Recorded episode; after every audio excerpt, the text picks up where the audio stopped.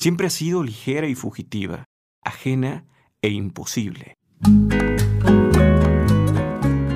Hablaremos del poeta peatón Jaime Sabines, nacido en el estado mexicano de Chiapas en 1926.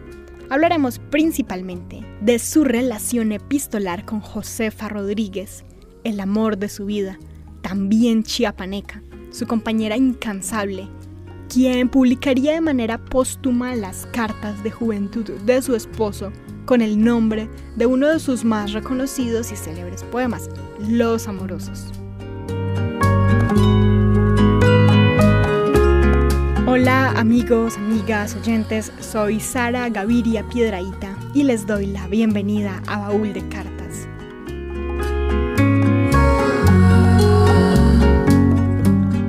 Pero ¿quién iba a imaginar que este largo camino de amor, que este noviazgo que terminó en la unión de toda una vida con hijos de por medio, empezaría en un concurso de belleza? Sí, todo empezó en un concurso de belleza y les cuento después de la pausa. Seguimos en Baúl de Cartas hablando de Chepita, que era la única mujer en el grupo de la única preparatoria en aquel tiempo, y Jaime Sabines era el estudiante que dirigía la campaña para convertirla en la reina de la primavera. El muchacho que sería, que ya era poeta, anotó en un volante que repartió entre todos los estudiantes la siguiente frase, tal vez premonitorio aunque inocente. Chepita Rodríguez, ángel con cuerpo de mujer. Este hecho no solo ayudó a que ella se quedara con el galardón deseado, sino que generó la historia de amor que se relata en el libro, del cual tomamos las cartas para este capítulo de Baúl de Cartas y que ella misma presentaría en el prólogo del libro de esta manera.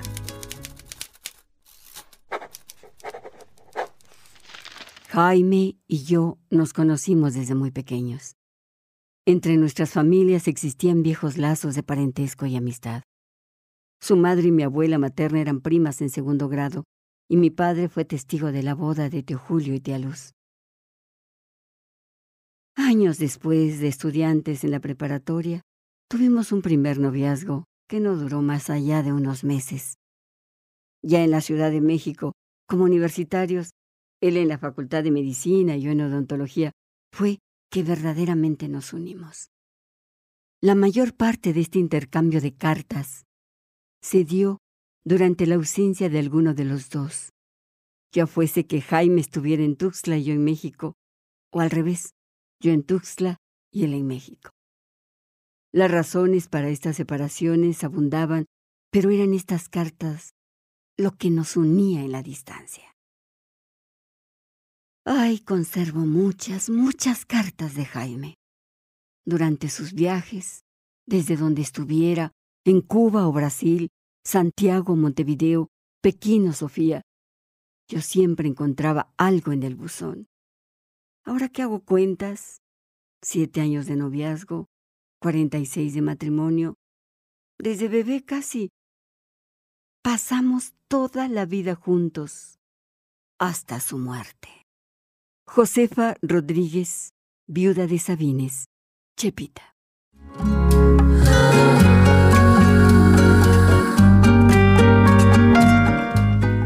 Chepita viviría con Jaime Sabines durante 46 años, después de 7 de noviazgo. Empezaron a ser novios después de entregada la corona del reinado en su ciudad natal. Ella cuenta que su primer noviazgo tardó unos cuantos meses. Dice que eran unos novios muy raros, que cuando tenían clase al mismo tiempo solo decían, ¿cómo estás? Buenos días, y cuando los compañeros de Sabines lo presionaban para que la acompañara a ella hasta la casa, no decían nada y se pasaban todo el camino diciendo no, habla tú, no di tú, no di tú. Y así se pasaron un par de meses, hasta que Jaime le dijo, ¿sabes qué? Aquí se termina todo.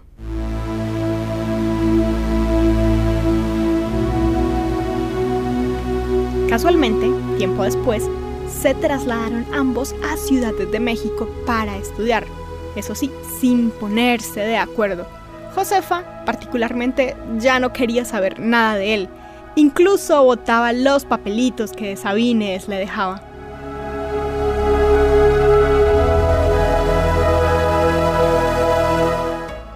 Pero Jaime trataba de que volvieran a relacionarse, pero ella decía que mejor no.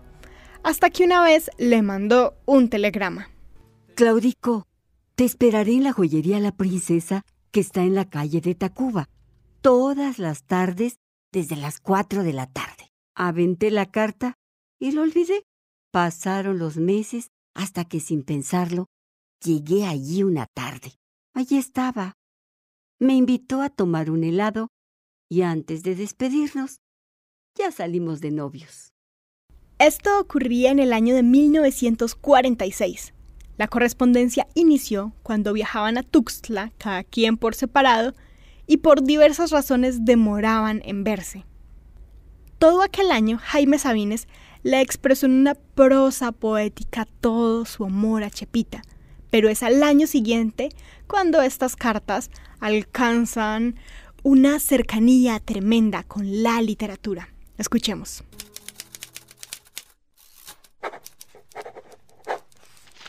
Ciudad de México, 1947.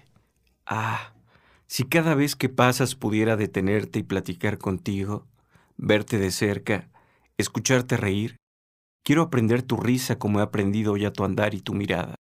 Y pasas, y siento que el aire se estremece, y todo yo, inmóvil, soy deseo y angustia y necesidad de ti.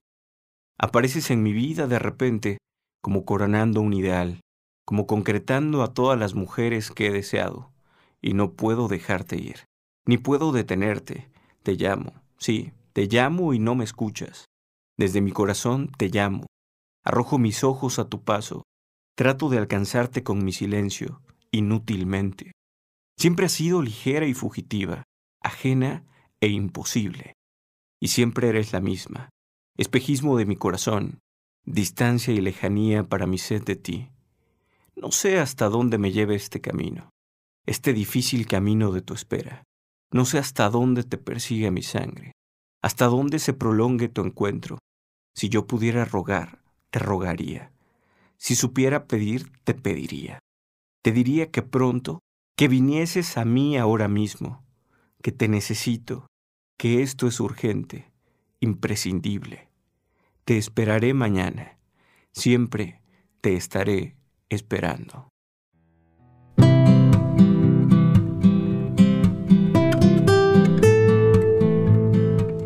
Estamos en Baúl de Cartas hablando de Jaime Sabines.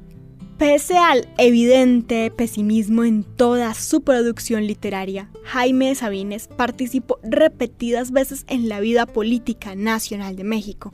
Combinaba la literatura, la escritura con la actividad política, lo que podría exigir cierta disposición ideológica o política por un proyecto colectivo de futuro, o al menos es lo que se espera de alguien que participe en la vida política. Y pensar esto debía ser difícil para un hombre que, como él mismo revela en sus escritos, estaba lleno de pesimismo, nostalgia y angustia. Pero volviendo a su vida personal, Jaime Sabines y Chepita Rodríguez fueron novios por siete años, por una razón fundamental convenida por ambos, que no se casarían hasta que ella no terminara su carrera universitaria. Bastante sabia, Chepita, Así, ambos nos dan una lección de lo que significa esperar. Nos dan una lección de paciencia, digamos parecida a la relación de Juan Rulfo y Clara Aparicio, de cuya vida ya hablamos en Baúl de Cartas a través de sus correspondencias, que pueden encontrar el capítulo en este mismo reproductor de podcast donde están escuchando este. Cuando Jaime Sabines y Chepita Rodríguez se casaron, tuvieron tres hijas, Jazmín, Judith, Julieta y un hijo, Julio.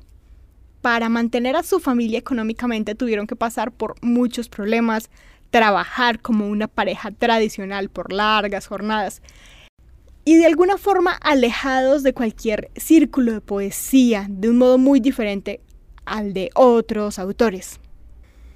Tal vez en ello resida el espíritu melancólico de los versos del autor de Oral, el carácter desafiante de la disonancia en prosa a la que se acercaban y que miles de personas en el mundo de habla hispana recitan de memoria. Poemas parecidos a esa cotidianidad común sin ostentaciones, tan digna, honestos, apasionados. La autenticidad de aquella obra, pues, debe estribar en esa sinceridad y manera desbordada de vivir el amor en el hogar. Tal vez, por eso mismo, Josefa amó con tanta vehemencia a su compañero, pues vivía solo para ella y su familia, a quienes consideraba la poesía misma.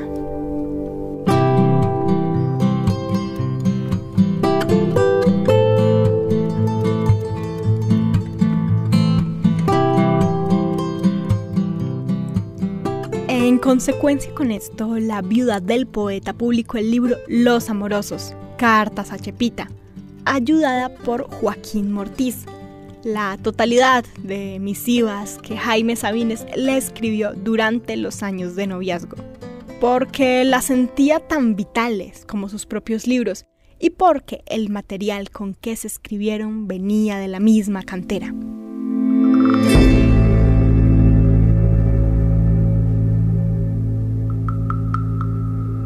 Las cartas que se escribieron cuando ya estaban casados no se incluyeron porque en ellas le contaba de las ciudades a las que viajaba, cuando, extraña y curiosamente, el escritor adquirió un oficio en apariencia o esencialmente tan disímil con la poesía como el de político en nombre de Chiapas, y por la razón que explica ella misma.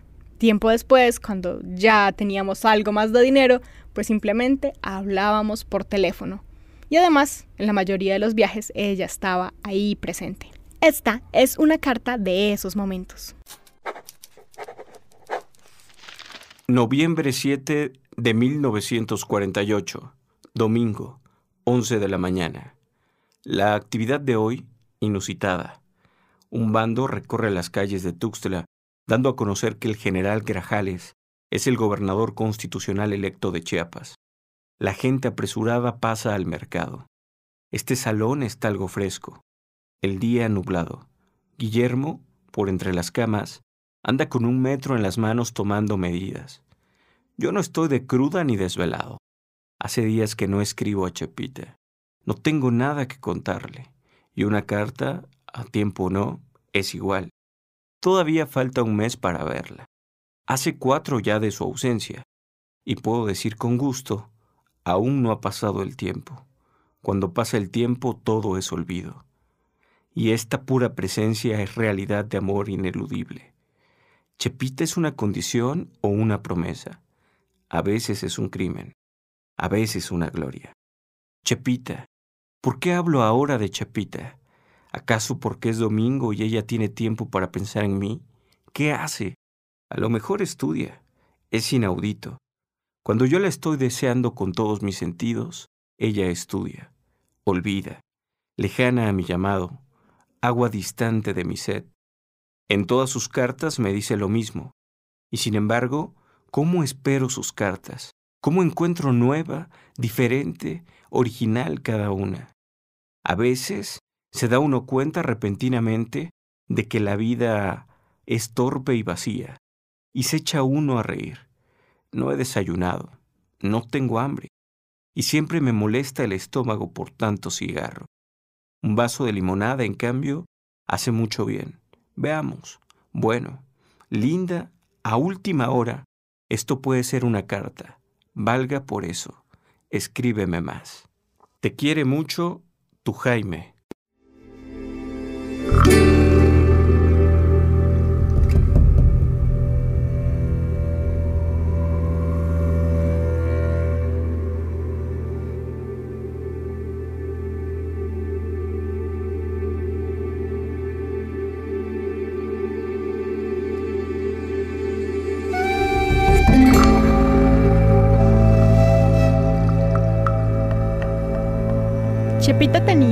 Claro que el suyo, el de ellos, era un gran amor. Por tal razón, cuando su esposo murió, el 19 de marzo de 1999, ella cayó en un silencio nunca antes presenciado en sí misma y se alejó del espejo. Desde que los médicos le dijeron que Jaime ya no tenía remedio, ella dejó de pintarse el pelo y tras su muerte guardó luto por un año, mientras sus hijas le decían que ya se quitara el negro, que ya se pintara el cabello. Chepita nunca quiso.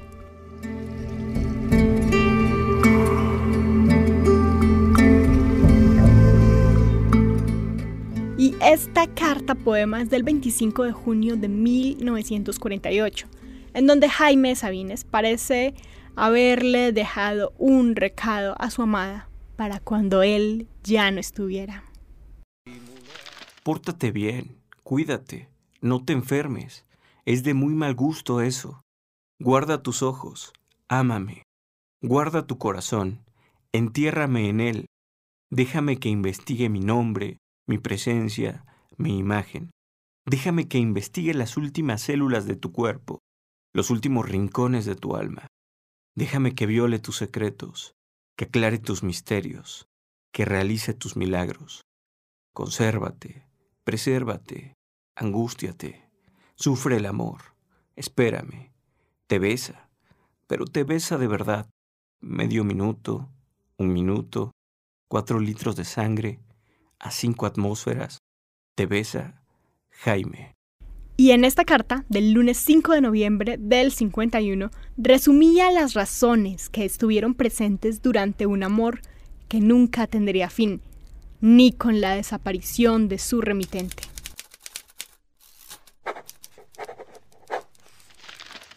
Amorcito, ahora acabo de encontrar en una libreta vieja un montón de hojas en limpio. Están rebuenas. Tenía muchas ganas de escribirte, de hablarte, de decirte que te quiero con toda el alma. ¿Cómo quería que estuvieses aquí, aunque solo fuese para verte? Cerré la ventana y me acosté a leer un libro de literatura francesa. Como a las cuatro me estaba yo durmiendo cuando llegó doña Lucita, a invitarme a jugar dominó con ellas. Fui. A las cinco pasó Jorge, colorado, tembloroso, con una cruda tremenda. Esto no lo cuentes en tu casa. Hoy amanecí cansado. Eran las ocho y media. Todo esto lo sabes. Pongo el radio, me levanto, conecto la parrilla, regreso a mi cama a vestirme, tomo luego el café, leo algo o escribo. Salgo a lavarme. Mientras hacen el cuarto, tomo los huevos, me peino. Pero tú no estás ni vas a venir en todo el día. Ya son las diez o diez treinta. Bajo por tu carta. Cuando no la encuentro subo más cansado. La leo dos, tres veces. Luego me pongo a estudiar. Ya estoy cansado de México, de esta vida agitada, revuelta, sin sentido. Aunque tú no estuvieses lejos, ya estuviera cansado. Han sido muchos años. Ahora deseo irme, vivir, vegetar en Tuxtla, estar un poco equilibrado. Todo esto es prostitución, enfermedad y artificio. Quiero ver árboles, animales, gente sana, simple, tonta, no importa. Me hace falta esa vida directa, sin complejidades, limpia. Quiero que te cuides, amorcito chula. Ya voy a llegar pronto, pero quiero encontrarte bien y muy bonita. Te voy a dar besos hasta que digas basta. Jaime.